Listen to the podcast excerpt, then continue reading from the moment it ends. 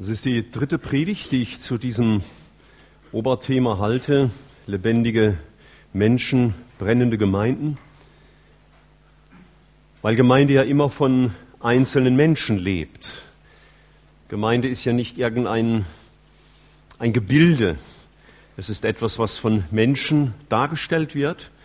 Und deswegen ist dein geistliches Leben auch immer sehr wichtig für das Leben der Gemeinde, für ihre Kraft, für ihr Zeugnis, für ihren Dienst. Und wo die Gemeinde Frucht bringt, da bist du Teil davon. Und wo die Gemeinde Mangel hat, bist du auch Teil davon. Und deswegen ist es sehr wichtig, dass wir, wenn wir über Gemeinde nachdenken und über unser Zeugnis in dieser Welt, dass wir darüber auch nachdenken, was hat Gott mir zu sagen? Wie will er mich gebrauchen? Wir wollen das tun ja anhand der ersten Gemeinde, die in Jerusalem vom Herrn gegründet worden ist. Ihr dürft mit mir schon mal die Apostelgeschichte aufschlagen. Ich habe in einer ersten Predigt gesprochen von ihrer großen Liebe zum Wort Gottes. In einer zweiten Predigt, dass sie erfüllt waren mit dem Heiligen Geist und wie sie dazu kamen. Und heute Morgen wird es darum gehen, wie sie erfüllt waren von Liebe uns von Vertrauen Jesus gegenüber. Wie sie erfüllt waren von Liebe und Vertrauen Jesus gegenüber. Darum wird es gehen. Ich lese uns einige Texte zunächst in Kapitel 2, im Vers 46 und 47, wo es heißt, und jeden Tag waren sie beständig und einmütig im Tempel und brachen das Brot in den Häusern, nahmen die Speise mit Frohlocken und in Einfalt des Herzens und sie lobten Gott und waren angesehen bei dem ganzen Volk. Der Herr aber tat täglich die zur Gemeinde hinzu, die gerettet wurden. Was sie auszeichnete, war also die beständige Gemeinschaft, die beständige Anbetung Gottes im Abendmahl, in ihren Gebetsstunden und dass sie sich gegenseitig ermutigt haben, Handreichung getan haben im praktischen wie im geistlichen, die Liebe zu Jesus hat sich deutlich gemacht an der Liebe zu den anderen Geschwistern. Und das brachte sie zusammen. Das hat sie motiviert, keine Versammlung zu versäumen. In Kapitel 4, im Vers 20, Petrus und Johannes hatten vor dem Hohen Rat anzutreten, um sich zu ähm, rechtfertigen für ihr lebendiges Zeugnis, das sie gegeben hatten. Und dann heißt es ähm, im Vers 18, dass ihnen dass sie gerufen worden waren. Es war ihnen geboten worden, überhaupt nicht mehr in dem Namen Jesus zu reden, noch zu lehren. Aber Petrus sagt dann und Johannes sagen, entscheidet ihr selbst, ob es vor Gott recht ist, euch mehr zu gehorchen als Gott, denn es ist unmöglich, nicht von dem zu reden, was wir gesehen und gehört haben. Und das, was sie gesehen und gehört haben, war der Herr. Sie waren ihm begegnet. Darauf komme ich gleich noch zu sprechen. Im Kapitel 5 im Vers 41 auch wieder eine solche bedrängende Situation, wo sie bedroht werden und äh, sie geschlagen hatten und wieder im Vers 40 verboten haben, von Jesus zu reden.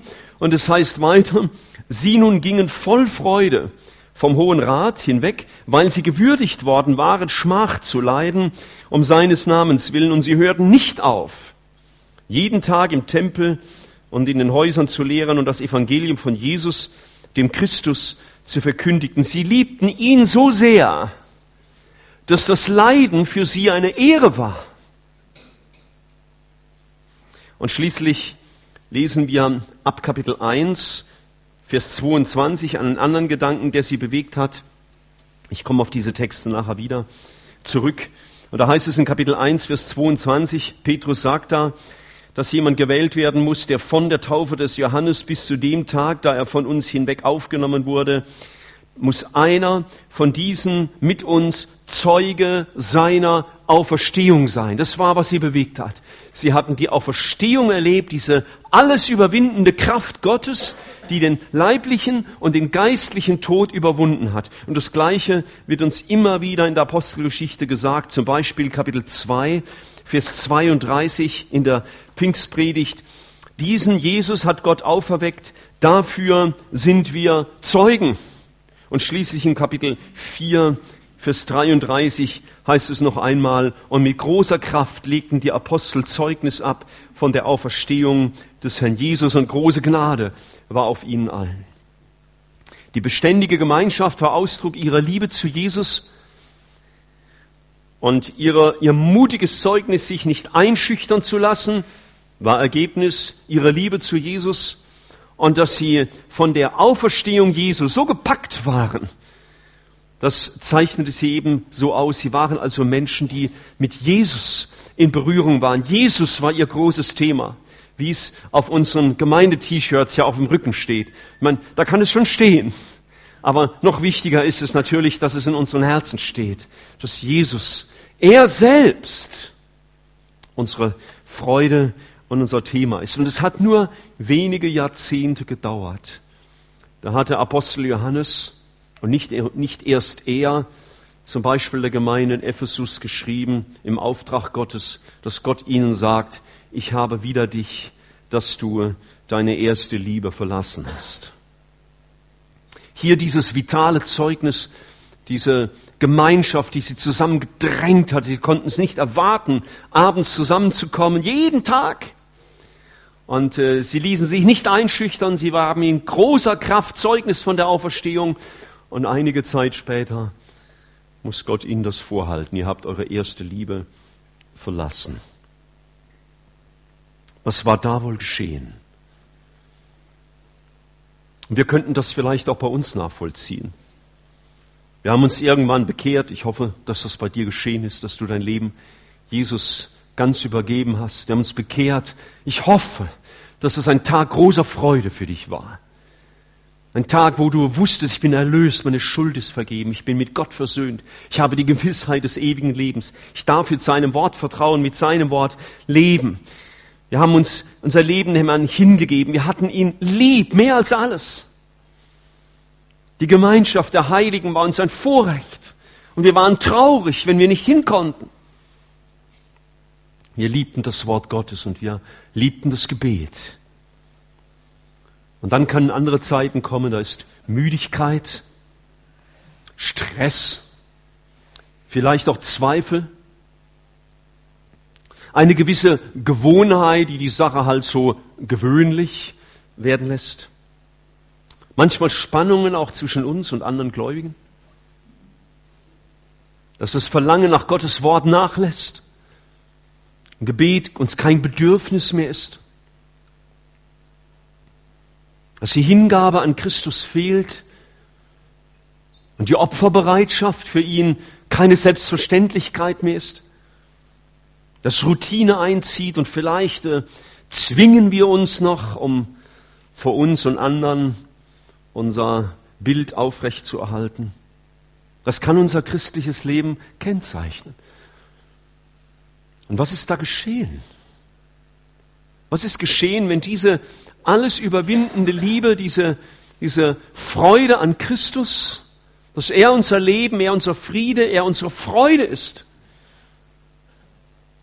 uns nicht mehr so prägt? Was ist verloren gegangen? Und es ist gut, sich an dieser Gemeinde immer wieder auch zu messen und uns zu erinnern und von ihr zu lernen. Und wir wollen das jetzt auch im Einzelnen ein wenig tun. Zunächst will ich zu sprechen kommen auf ihre, ihr Zeugnis oder ihre Begeisterung von Christus als dem Auferstandenen. Das können wir alle nicht nachvollziehen, was sie da gefühlt haben müssen. Sie, die mit Jesus drei Jahre unterwegs gewesen waren und plötzlich wird er weggenommen, er wird gekreuzigt, er wird in ein Grab gelegt und alle Hoffnung ist tot. Und plötzlich steht er vor ihnen. Da sind sie in einem Raum, der verschlossen ist vor den Juden und plötzlich steht Jesus da. Sie können mit ihm reden. Sie können ihn anfassen. Sie können mit ihm essen. Was muss das für eine Begeisterung hervorgerufen haben? Jesus ist stärker als der Tod. Sowas hatte man noch nie erlebt. Jesus ist wirklich Gott. Er ist wirklich der, für den wir ihn geglaubt hatten und an den wir fast den Glauben verloren hatten. Er ist wirklich der, der er, was er, er ist wirklich der, was er gesagt hatte von sich in seinen Ich bin Worten und in vielen Predigten. Das war das Entscheidende. Sie waren Jesus begegnet. Sie waren Jesus begegnet. Und Freunde, ich weiß, dass ich immer wieder mal davon predige und ich tue das mit, mit großem Nachdruck und weil es mir wichtig ist. Ich möchte dir diese Frage stellen, begegnest du Jesus noch? Ich frage nicht, liest du noch deine Bibel und sprichst du Gebete und tust du deine Aufgaben in deiner Familie, im Arbeitsplatz, in der Gemeinde, sondern begegnest du Jesus?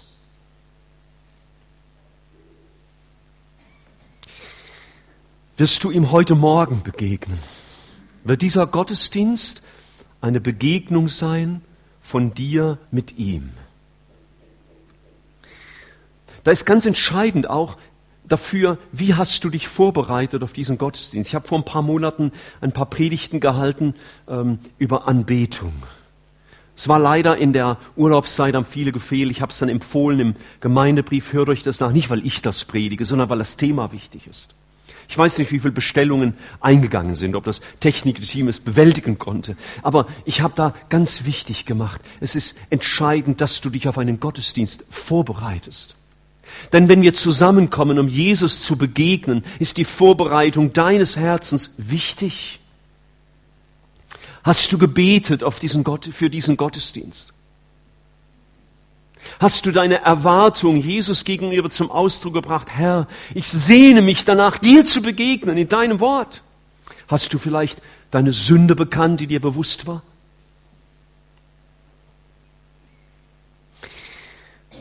Und während der vergangenen Woche, welche Priorität hatte Gottes Wort in deinem Alltag? Welche Priorität hatte die Zeit mit ihm? Hattest du die Sehnsucht ausgedrückt und ihm auch die Gelegenheit gegeben, ihm zu begegnen? Mit welcher Erwartung hast du vor Jesus gestanden, wenn du die Bibel geöffnet hast? Was die Erwartung, na, ich will jetzt meine 15 Minuten abhaken, habe ich meine Bibel gelesen und hoffe, Gott wird mir das segnen? Oder war es die Erwartung, dass er mit dir spricht? Ich habe gedacht an dieses Gebet von Jakob, als er gerungen hat mit diesem himmlischen Boten, der der Herr selber war, und er klammert sich an ihn und sagt ihm, ich lass dich nicht los. Es sei denn, du segnest mich. Es war ihm so nachdrücklich. Ich brauche deinen Segen, ich lebe davon, dass du mir etwas zusprichst.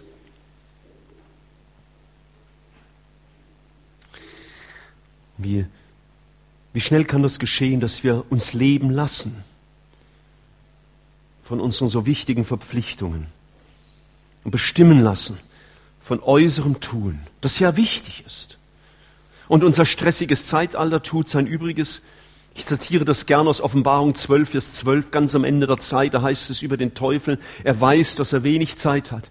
Und ich habe den Eindruck, weil er der Fürst dieser Welt ist, diesen Zeitdruck, den macht er uns allen. Wir leben alle unter Zeitdruck, auch wir Prediger. Ich denke manchmal, wie verrückt ist das? Wir Prediger sind freigestellt vom irdischen Beruf, um uns Zeit zu nehmen für ihn und fürs Gebet und für das Werk in sein, für sein Werk. Und wir kommen auch in Zeitdruck. Da stimmt doch irgendwas nicht. Auch bei uns manchmal.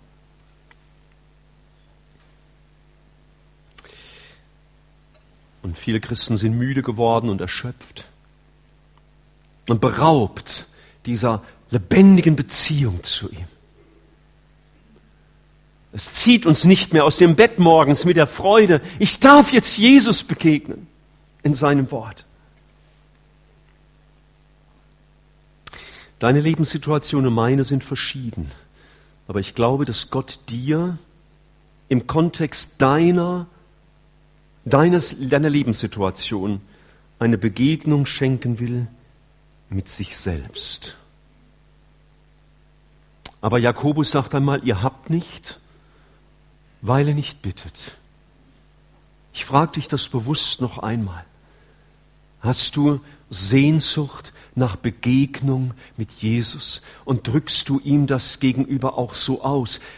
Kann er dir das abnehmen, dass du diese Sehnsucht hast? Und wenn du diese Sehnsucht nicht hast, sagst du ihm das wenigstens? Herr Jesus, ich habe so wenig Sehnsucht nach Begegnung mit dir. Ich vermisse dich nicht mehr. Ich vermisse die Zeiten nicht mehr, wo ich Zeit hatte, die Bibel zu lesen, um mein Herz zu öffnen, dass du reden kannst zu mir? Ich saß eines Morgens äh, an meinem üblichen Platz, wo ich meine persönliche Andacht halte und ich nehme mir morgens immer wirklich Zeit, viel Zeit für das Wort Gottes. Ich liebe es, das Wort Gottes morgens zu studieren und nachzudenken und zu beten darüber.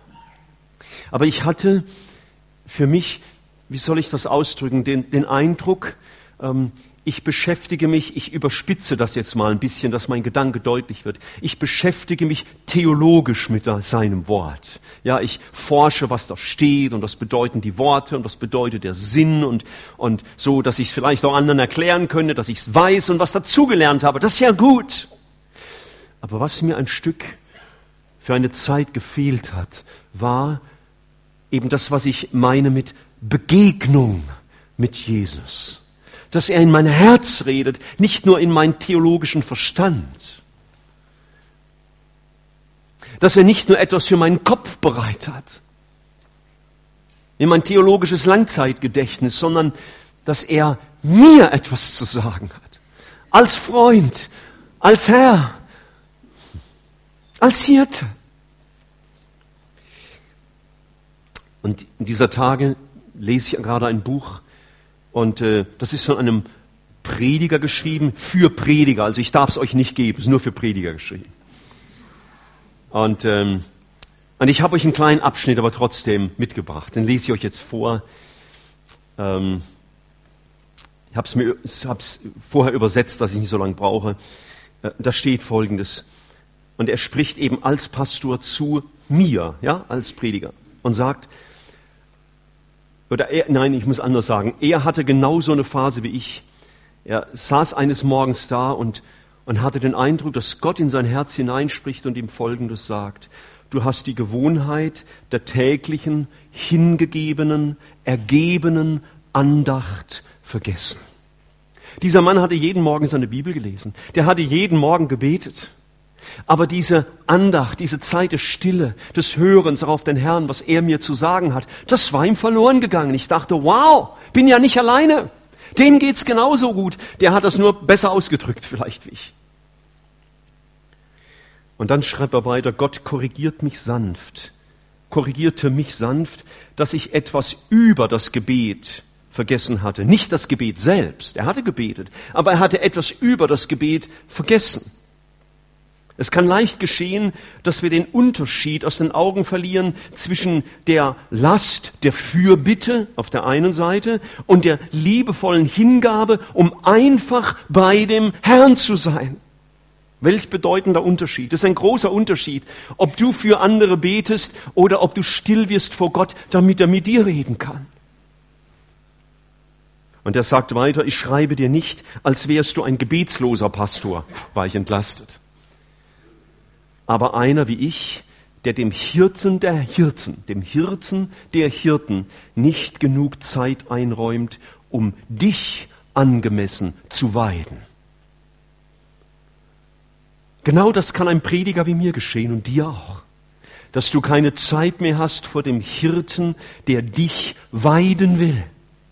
Der dir von der kostbaren äh, äh Weide etwas geben will für dein geistliches Leben. Und er sagt weiter, der Herr, der Herr rief mich zu etwas, das ich unabsichtlich zu vergessen begonnen hatte. Er wertete nicht ab, was ich gelernt hatte, aber er erinnerte mich nachdrücklich daran, die regelmäßige, gründliche Übung des Gebets wiederzufinden, einfach mit ihm zu sein. An diesem Tag stellte ich fest, dass Teile meiner Seele durstiger waren als angenommen. Und dieser Ruf zurück zu dieser hingegebenen Zeit mit ihm brachte mich zurück zur Quelle, die ich unmerklich verlassen hatte. Und das ist der Grund für unsere geistliche und manchmal auch seelische und manchmal sogar auch körperliche Müdigkeit, dass wir nicht an der Quelle waren.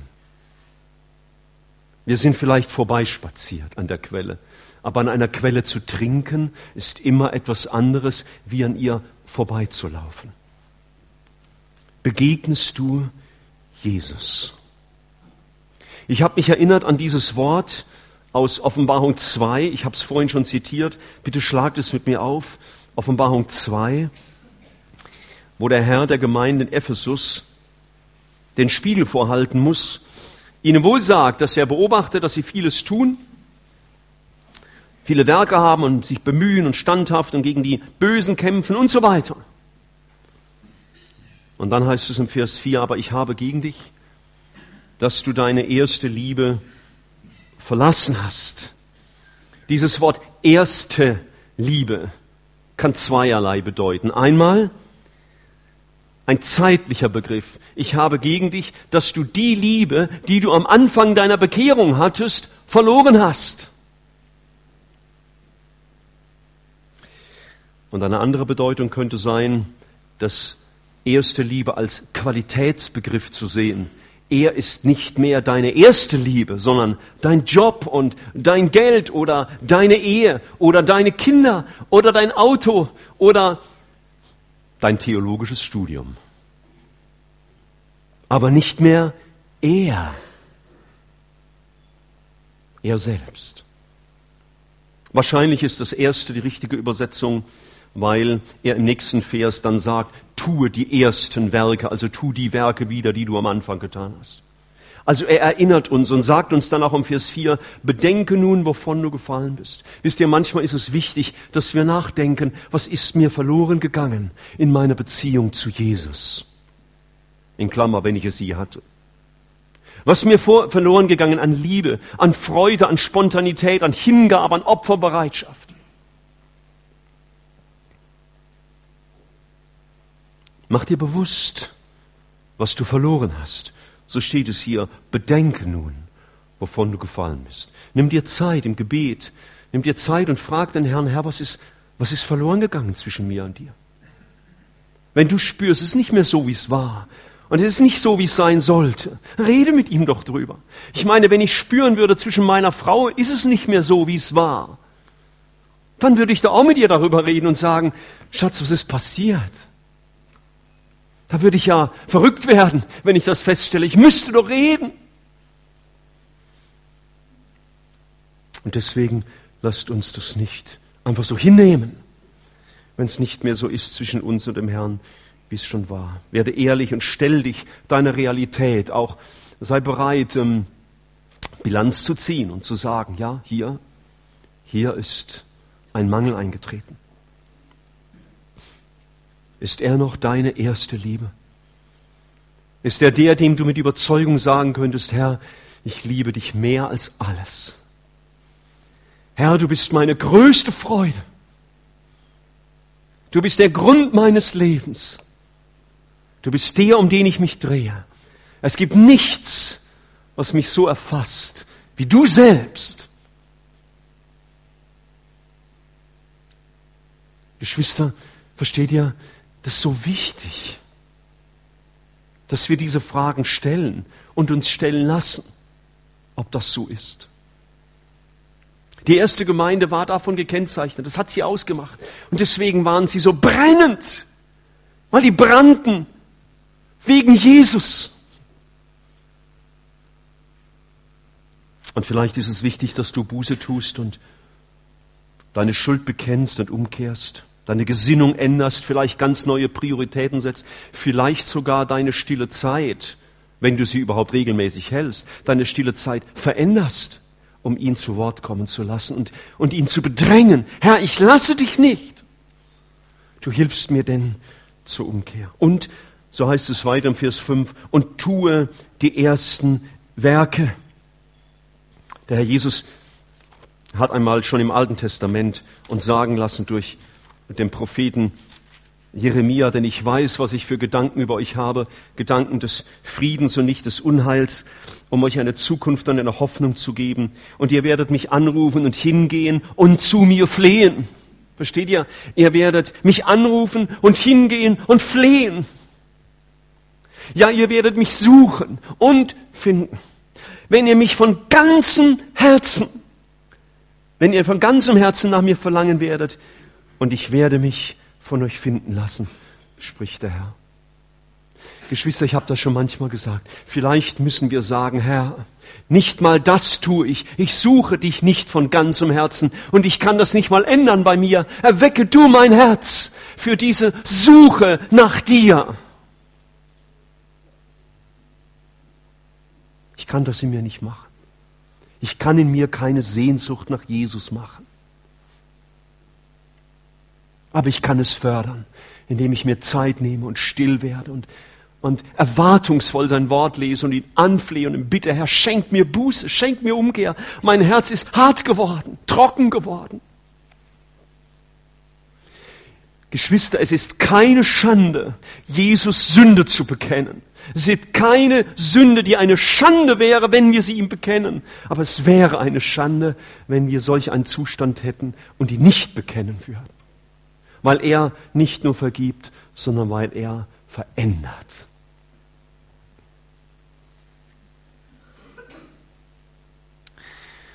Was sie kennzeichnete, die erste Gemeinde, war, sie waren Jesus begegnet. Das war der erste Punkt. Und das ist die Sehnsucht, die er in unser Herz legen will, ihm zu begegnen. Das Zweite, was, ich, was mich bewegt hat, war dieser Gemeinde, war Jesus das Wichtigste. Deswegen kamen sie zusammen, jeden Tag. Das ist unvorstellbar. Wenn ich euch jetzt sagen würde, also hört, hört mal auf, hört mal zu, ähm, nächste Woche machen wir jeden Abend Versammlung, das würde ja mich steinigen. Sag mal, geht's dir noch gut? Jeden Abend, also was fällt dir eigentlich ein? Nur für eine Woche. Die würden das als Stress vielleicht empfinden und würden sagen, der Verkehr und so. Ja, die haben damals keinen Straßenverkehr gehabt, aber Rom war groß und äh, Ephesus war auch groß. Also bis man da zur Versammlung kam in Jerusalem, da musste man schon einen Weg unter die Füße nehmen. Ich möchte uns einen Text lesen, der, der mich sehr angesprochen hat in meiner persönlichen stillen Zeit, im zweiten Korintherbrief, im Kapitel 11.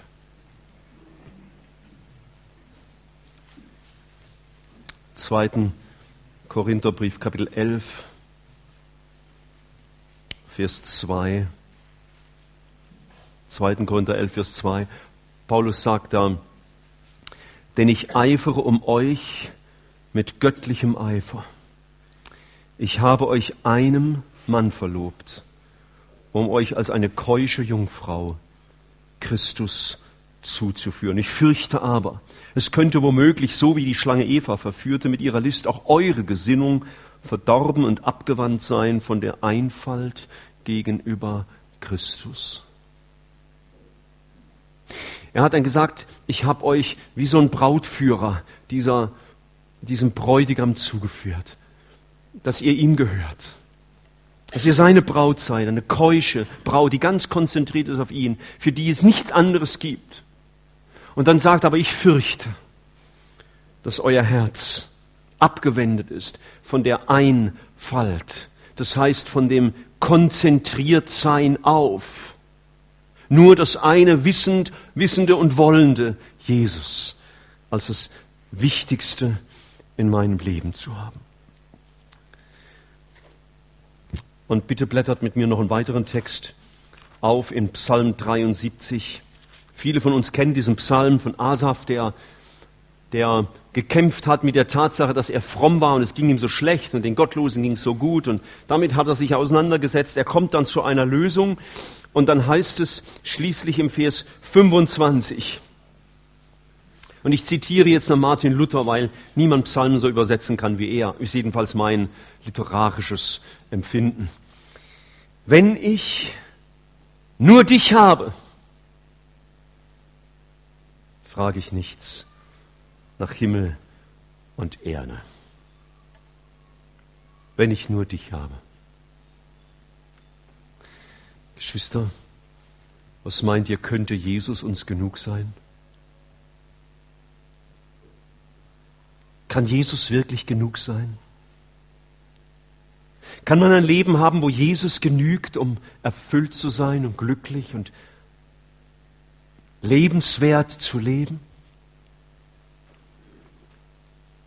Paulus, ich zitiere das, hat mal gesagt, ich achte es für Schaden gegenüber der alles übertreffenden Erkenntnis Christi Jesu, meines Herrn. Ihn zu erkennen war ihm wichtiger als alles, was er sich je hätte vorstellen können. Und das war bei den ersten Jüngern auch so. Sie waren so begeistert von Jesus, dass jede Drohung sie noch angespornt hat. Er war ihnen wichtiger als alles. Und im Psalm 16, lasst mal den Finger im Psalm 73, ich komme gleich zurück. Psalm 16, Vers 2, da sagt er, der David, meine Seele, du hast zum Herrn gesagt, du bist mein Herr. Es gibt für mich nichts Gutes außer dir. Der Elberfelder Bibel übersetzt hier, es gibt kein Glück für mich außer dir. Und Luther sagt, ich weiß von keinem Gut außer dir. Ich habe mich immer wieder beschäftigt mit einer Aussage des Apostels Paulus. Wenn du sie denotieren willst, tu das und denk mal darüber nach. Philippa 4, Vers 19. Philippa 4, Vers 19. Und da sagt Paulus, mein Gott aber wird allen euren Mangel ausfüllen nach seinem Reichtum an Herrlichkeit in Christus. So einen Satz muss man mal im Kopf zerlegen und äh, ja, kann man sich ein bisschen Mühe machen, dass man den richtig erfasst. Das heißt, Gott wird allen Mangel, den du empfinden kannst, ob als junger Mensch oder als alter, als Wohlhabender oder als Ärmerer, als Verheirateter oder als Lediger. Gott kann allen Mangel ausfüllen. Und zwar wie? Gemäß seinem Reichtum an Herrlichkeit, der in Christus besteht. Das heißt, wenn ich es sehr verkürze, Gott kann allen Mangel ausfüllen mit dem Reichtum, der in Christus ist. Oder noch kürzer gesagt, Christus allein kann deinen ganzen Mangel ausfüllen. Wisst ihr, manchmal fürchte ich, dass wir viele seelische und geistliche, auch eheliche und sonstige Probleme haben, weil er nicht unser Reichtum ist. Weil wir davon nicht wirklich leben, dass er mein Reichtum ist, dass er mein Herz erfüllt, dass er das Wichtigste ist. Es sind so viele Dinge, von denen wir etwas erwarten. Wir erwarten von vergänglichen Dingen etwas, und zwar auch von Menschen. Menschen sind auch vergänglich. Du erwartest von anderen Menschen etwas, von anderen Christen oder von deinem Ehepartner oder deinen Kindern oder deinen Eltern oder du erwartest von deiner Arbeit und du erwartest von deinem Geld und du erwartest von deiner Karriere und du erwartest von deinem Spaß. Aber er sagt, er will mit sich selbst allen Mangel ausfüllen. Das ist eine ganz hohe Latte, aber das tut er. Und das hat die erste Gemeinde erlebt. Sie waren erfüllt von Jesus. An Jesus hatten sie genug. Ich habe mich im Nachdenken gefragt, ob ich nicht manchmal auch selber mich in seelsorgerlichen Gesprächen an der falschen Ecke aufhalte. Und wir alle möglichen Probleme versuchen irgendwie zu lösen und die Ursachen zu erkennen und die Hintergründe, die psychologischen und die soziologischen und, und, und, und, und. Mag alles gut sein. Aber vielleicht liegt hier ganz oft ein entscheidender Mangel, dass wir unsere Erfüllung nicht in Christus suchen, dass er nicht das Wichtigste ist. Paulus sagt mal an einer Stelle, Christus ist mein Leben. Mein Leben. Ich habe neulich von einem Sportler gehört, gesagt, ich weiß nicht mal, welchen Sport er betrieben hat, sage ich mal, Skifahren, weil das gerade aktuell ist. Skifahren ist mein Leben. Ich kann es nicht, Skifahren meine ich, deswegen kann ich das nicht so nachempfinden, aber muss sicher toll sein, wenn man gut Skifahren kann. Macht sicher Spaß. Hm. Aber mein Leben? Was ist denn dein Leben? Was ist dein Leben? Ist es Christus? Ist es er, der all deinen Mangel ausfüllt mit sich selbst, mit all seinem Reichtum, sodass dein Herz so voll ist, dass dein Mund davon überfließt? Ich hatte euch gebeten, den Finger im Psalm 73 zu lassen. Wer gehorsam war, hat es jetzt leichter. Vers 26. Wenn mir auch Leib und Seele verschmachten, bist du doch Gott alle Zeit meines Herzens, Trost und mein Teil. Das war wieder Martin Luther, unser Zwölf. Hm. Wenn mir Leib und Seele verschmachten, das heißt, wenn mir im Bereich meines äußeren Lebens manches fehlt. Und wenn meine Seele auch vielleicht bedrückt ist durch schwierige Ereignisse und Situationen, bist du doch Gott.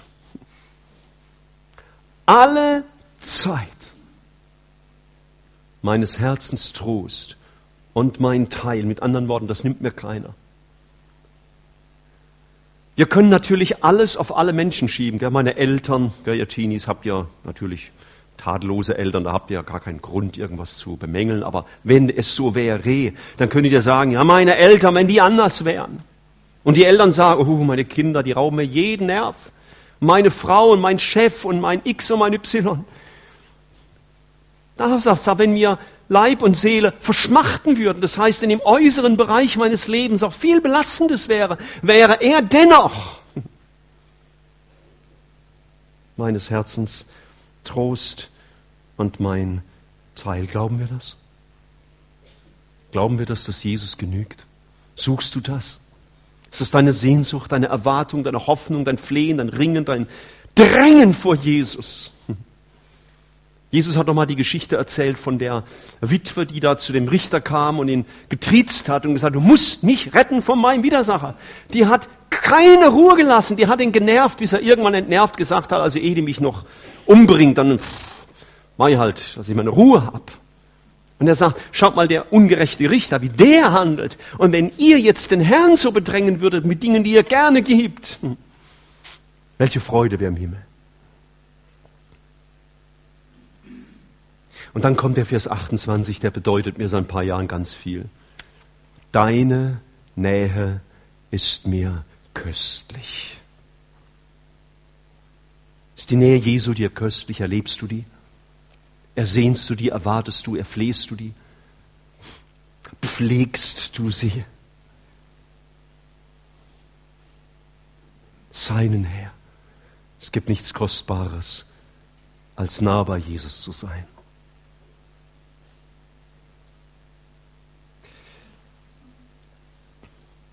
Vielleicht ist es wichtig, dass wir auch an dieser Stelle Buße tun vor Gott, wo Jesus nicht mehr das Wichtigste ist, wo er nicht mehr mein Leben war, wo er nicht meine Freude, mein Leben, meine Kraft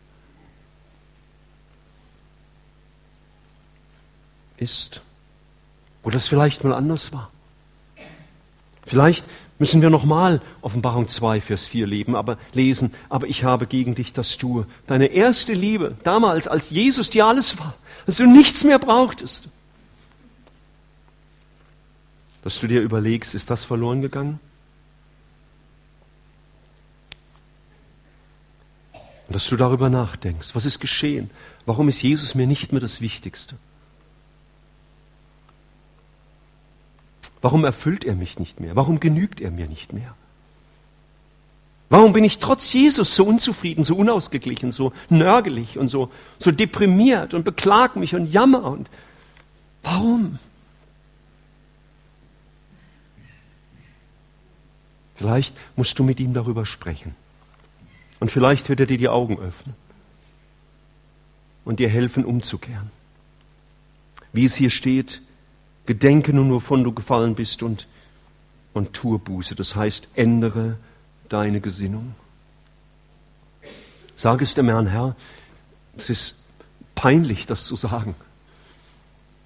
Aber ich muss feststellen, du bist mir nicht mehr. Das Wichtigste sind andere Dinge an deine Stelle getreten. Ich habe meine Hoffnung nicht mehr auf dich gesetzt, sondern auf alles Mögliche, aber nicht mehr zuerst auf dich. Du darfst es dem Herrn sagen. Du denkst vielleicht nur Schande, wenn ich sowas sage. Nein, das ist keine Schande. Es ist eine Schande, wenn du es nicht sagst. Wenn du es ihm nicht bekennst. Wenn du nicht damit zu ihm kommst. Wenn du ihn nicht bedrängst. Wenn du nicht sagst, Herr, lass mich verstehen, was ist los? Und wisst ihr, was ich im tiefsten, wovon ich im tiefsten überzeugt bin, wenn der Herr uns an dieser Stelle helfen könnte, was ihn betrifft, dann würden viele andere Probleme in unserem Leben sich leichter lösen. Ich will nicht sagen, sie würden sich in Luft auflösen, aber sie würden sich leichter lösen, weil du nichts mehr erwartest von anderen, von Umständen, von Situationen, von deiner Zukunft, von deinem Besitz und, oder von dir, weil du erfüllt bist von ihm.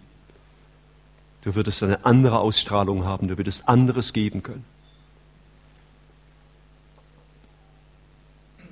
Tue die ersten Werke. Ich singe das seit der Predigtvorbereitung, habe ich ja schon ein paar Mal gesungen. Du sollst wieder meine, wisst ihr, was es weitergeht? Du sollst wieder meine erste Freude früher Morgen sein und der letzte der Gedanken vor der Nacht. Ich wünsche dir das, dass er deine erste Freude morgen früh ist. Die Freude, die dich trägt, ein Autor schrieb, haben wir etwas vom Wunder der Liebe Christi verloren? Haben Verstandesdenken und oberflächliche Werke den Geist des Lobpreises verdrängt? Der Heilige Geist kann uns helfen, wenn wir Not eingestehen und Buße tun. Und ein letztes. Also die Gemeinde war geprägt von der Begegnung mit Jesus, sie war geprägt davon, dass Jesus das Wichtigste in ihrem Leben war und sie war geprägt von dem Vertrauen auf ihn. Sie konnten der staatlichen Regierung entgegentreten, die zu ihr gesagt hat, kein Wort mehr von Jesus, sonst werdet ihr im Gefängnis landen oder Schlimmeres geschehen. Das muss man sich erst mal anhören. Die haben nicht gesagt, wenn ihr nochmal von Jesus redet, kriegt ihr einen Strafzettel mit 15 Euro. Wenn ihr noch einmal von Jesus redet, dann geht ihr ins Gefängnis. Und die wussten, was das heißt. In dem damaligen Unrechtsstaat.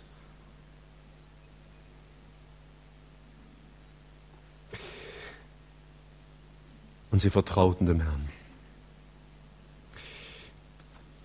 Ich habe Folgendes mir dieser Tage gedacht, wir beschäftigen uns oft sehr intensiv mit unseren Problemen.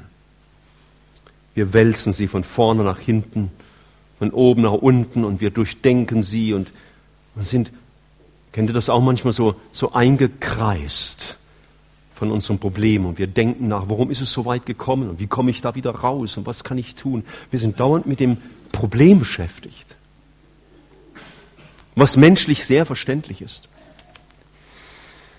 Aber was, wozu uns der Herr helfen will, ist, dass wir uns nicht so sehr mit unseren Problemen beschäftigen, sondern mit seinen Verheißungen. Wie sehr sind wir gefangen von unseren Situationen und so wenig gefangen von seinem Wort. Und die erste Gemeinde war geprägt von seinem Wort, das stand ihnen vor Augen. Und deswegen konnten sie mutig hinstehen und sagen, es geht nicht, was ihr von uns fordert. Wir können nicht schweigen, egal was passiert. Wir müssen von Jesus reden. Glaubst du, dass er die Verantwortung für dein ganzes Leben übernommen hat? Als wir uns bekehrt haben, haben wir unser ganzes Leben dem Herrn übergeben. Und dazu zählte auch, dass wir ihm die Verantwortung für unser Leben übernommen haben. Glaubst du, dass Jesus die Verantwortung für dein Leben tragen kann? Und glaubst du, dass er Verantwortung für dein Leben ausüben kann? Das hat diese Gemeinde geglaubt, das hat mich beeindruckt.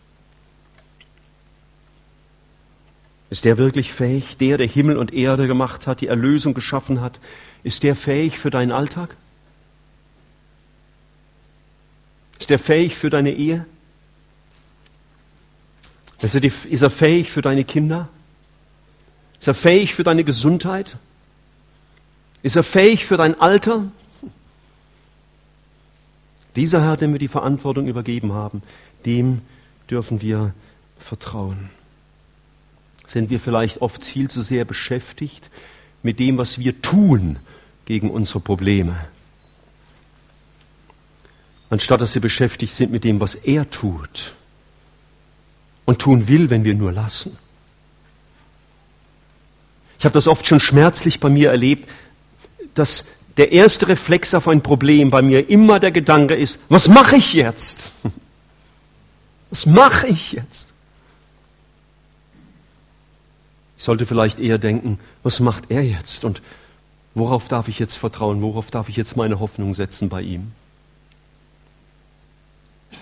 Wie genau durchdenkst du deine Sorgen und wie genau durchdenkst du seine Verheißungen? Ist das auch so ein krankes Missverhältnis?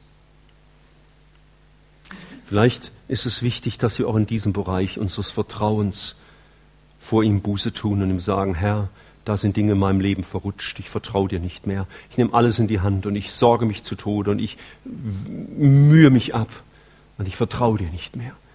Und ich kann es nicht ändern. Bis dir Vertrauen kann ich mir nicht machen. Ich kann im geistlichen Leben gar nichts machen. Aber ich darf es ihm sagen, Herr, hier ist mein Mangel. Hilf mir, die ersten Werke des Vertrauens wieder zu tun, dass ich so unbeschwert dir vertraue. Ich denke noch, ich habe mich mit 14 bekehrt, was ich da Jesus oft zugetraut habe und wie, wie entspannt ich da manchmal war, wenn ich ihm ein Problem übergeben habe. Das wundert mich bis heute.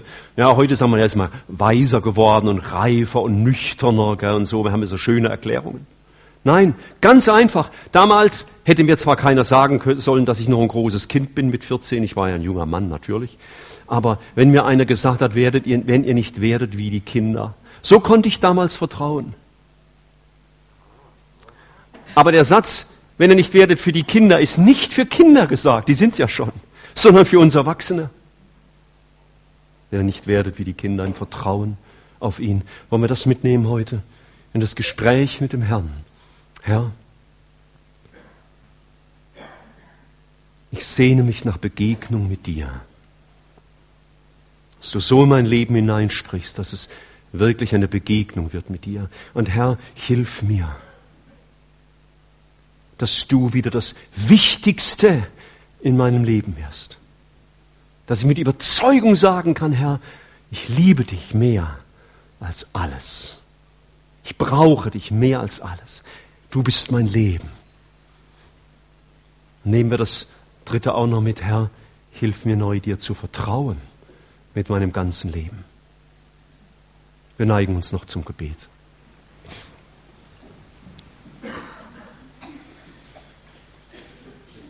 Wir danken dir, Vater, für das Vorbild der allerersten Gemeinde, die so ganz ursprünglich von dir gegründet war, die so erfasst war von dir. Wir danken für ihre Freude, für ihre geistliche Sehnsucht, dass sie ihr Genüge an dir hatten, dass sie dir bedingungslos vertrauten und dass sie immer wieder diese, ja, diese Begegnung mit dir hatten. Und wir wissen, dass es bei der ersten Gemeinde nicht so geblieben ist. Es wurde anders. Sie wurden zur Umkehr gerufen. Und und Herr, bei uns ist das nicht anders. Und du kennst jeden, der jetzt mit mir hier im Raum ist oder den Tonträger nachhört, wie es um ihn bestellt ist und seine Beziehung zu dir. Ob er noch Begegnungen hat mit dir. Wo er weiß, der Herr, der Herr hat mit mir geredet, er hat mir etwas von sich mitgegeben. Und ich durfte seine Gegenwart erfahren und ich darf jetzt getröstet und ermutigt und voller Freude sein, vielleicht auch gedemütigt und mit, mit heiliger Ehrfurcht erfüllt wegen meiner Schuld, weil ich Jesus begegnet bin. Schenk uns eine Sehnsucht, Herr, nach dir, dir zu begegnen. Und ich bitte dich, Herr Jesus, dass du uns das schenkst, dass wirklich du das Wichtigste in unserem Leben bist. Dass du unsere größte Freude bist. Du unsere größte Sehnsucht. Du unser größtes Thema. Einfach das Wichtigste, das alles überstrahlt. Das uns allen Mangel ausgleicht, den wir haben können in unserem leiblichen Leben und in unserem seelischen Leben. Und ich bitte dich, Herr Jesus, Lehre uns neu, dir zu vertrauen wie Kinder. Dass wir so unmittelbar dir begegnen, dass wir vor Augen haben, wir vertrauen dem Gott, der Himmel und Erde gemacht hat. Und dem darf ich mein kleines Leben mit seinen Sorgen anvertrauen. Und Herr, dass künftig deine Verheißungen uns mehr beschäftigen und beeindrucken als unsere Schwierigkeiten.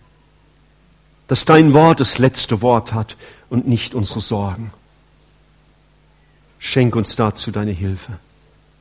Hilf uns im, im Lauf dieses Tages, im Lauf dieser Woche, darüber nachzudenken, über die Begegnung mit dir, über die Frage, ob du das Wichtigste bist und wie es um unser Vertrauen in dich bestellt ist. Das wirke du um deines Namens willen. Wir danken dir, Herr. Amen.